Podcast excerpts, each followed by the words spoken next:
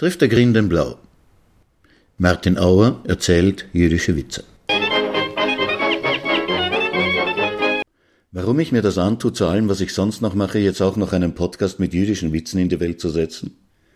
Fragen Sie mich nicht. Fragen Sie mich nicht, weil die Antwort wird Ihnen nicht gefallen. Ich mache das, weil mir keiner jüdische Witze erzählt. Es hat eine Zeit gegeben, wenn in Wien einer einen neuen Witz gemacht hat, hat er sofort die Runde durch die ganze Stadt gemacht. Und am nächsten Tag hat der Erfinder seinen eigenen Witz im Kaffeehaus gehört. Ständig hat man Witze über den Kohn gehört. Alle haben schon genug gehabt von Witzen über den Kohn. Wenn einer angefangen hat, also pass auf. Dem Kohn sei Frau kriegt er Kind. Haben alle aufgeschrien, nicht schon wieder vom Kohn. Hat er darauf gesagt, na eh nicht vom Kohn. Aber das war vor meiner Zeit. Heute kommen aus Wien keine jüdischen Witze mehr. Und wenn einer einen Witz erzählt, dann ist der uralt. Apropos alte Witze. Der Herr Kohn fährt mit der Bahn. Also gut, nicht der Herr Kohn soll sein der Herr Stern. Der Herr Stern muss also geschäftlich mit der Bahn fahren, kommt herein in ein Coupé, da sitzen drei andere Juden, die haben eine ganz seltsame Art, sich zu unterhalten. Sie rufen sich Zahlen zu. 117, ruft einer. Alle brechen in Gelächter aus. 98, ruft der andere. Sie zerkugeln sich. So geht das eine Zeit, da hält es der Herr Stern nicht mehr aus und fragt sie, was sie da treiben. Nun, so erklären sie es ihm. Schauen Sie. Wir fahren jetzt schon den dritten Tag zusammen im Zug und haben uns schon alle Witze erzählt, bis sie uns zum Hals heraushängen. Da haben wir uns etwas ausgedacht. Wir haben die Witze nummeriert und rufen uns nicht mehr die Zahlen zu. Und jetzt können wir wieder darüber lachen.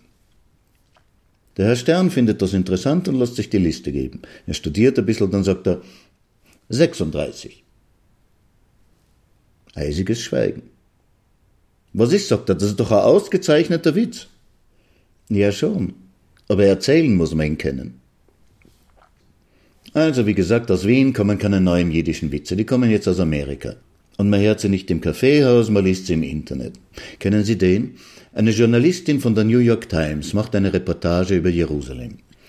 Weil ihr Hotel in der Nähe ist, kommt sie jeden Tag zwei, dreimal an der Klagemauer vorbei. Wissen Sie, was das ist, die Klagemauer? Da war einmal ein amerikanischer Tourist, der wollte die Klagemauer sehen, hat aber nicht recht gewusst, wie er das dem Taxifahrer erklären soll. Also hat er gesagt, bringen Sie mich dahin, wo die Juden weinen. Hat er ihn zum Finanzamt gebracht. Aber das ist nicht der Witz, den ich Ihnen erzählen wollte. Die Klagemauer soll ein Überrest vom letzten Tempel in Jerusalem sein, den die Römer im Jahr 70 zerstört haben. Das ist aber eigentlich nur eine Stützmauer für den Hügel, auf dem der Tempel gestanden ist. Dort geht man also hin, um zu beten. Manche Leute stecken auch Zettelchen mit ihren Anliegen in die Ritzen zwischen die Steine, das soll besonders wirksam sein. Diese Journalistin jedenfalls, damit ich auf meinen Witz zurückkomme, bemerkt, dass Tag für Tag immer derselbe kleine alte Mann dort an immer derselben Stelle steht, den Kopf an die Mauer gelehnt und betet. Eines Nachmittags kommt sie wieder vorbei, als er gerade sein Gebet beendet und weggeht. Also spricht sie ihn an und fragt, ob er denn wirklich jeden Tag daherkommt und worum er betet. Ja, ja, sagt er, seit ich in Pension bin, komme ich jeden Tag zweimal hierher. Das erste Mal nach dem Frühstück. Da komme ich her und bitte Gott um Frieden für die Welt und um Gerechtigkeit für alle Menschen. Und nach dem Mittagessen, da komme ich noch einmal her und bitte Gott speziell um Frieden für Israel und Palästina und darum, dass die Menschen hier und dort sich endlich versöhnen. Und wie lange machen Sie das schon?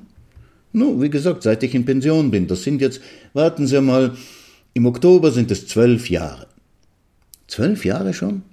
Ja, und äh, wie fühlen Sie sich dabei? Wie geht's Ihnen damit? Wie ich mich fühle? Es ist, als ob man zu einer Wand redet.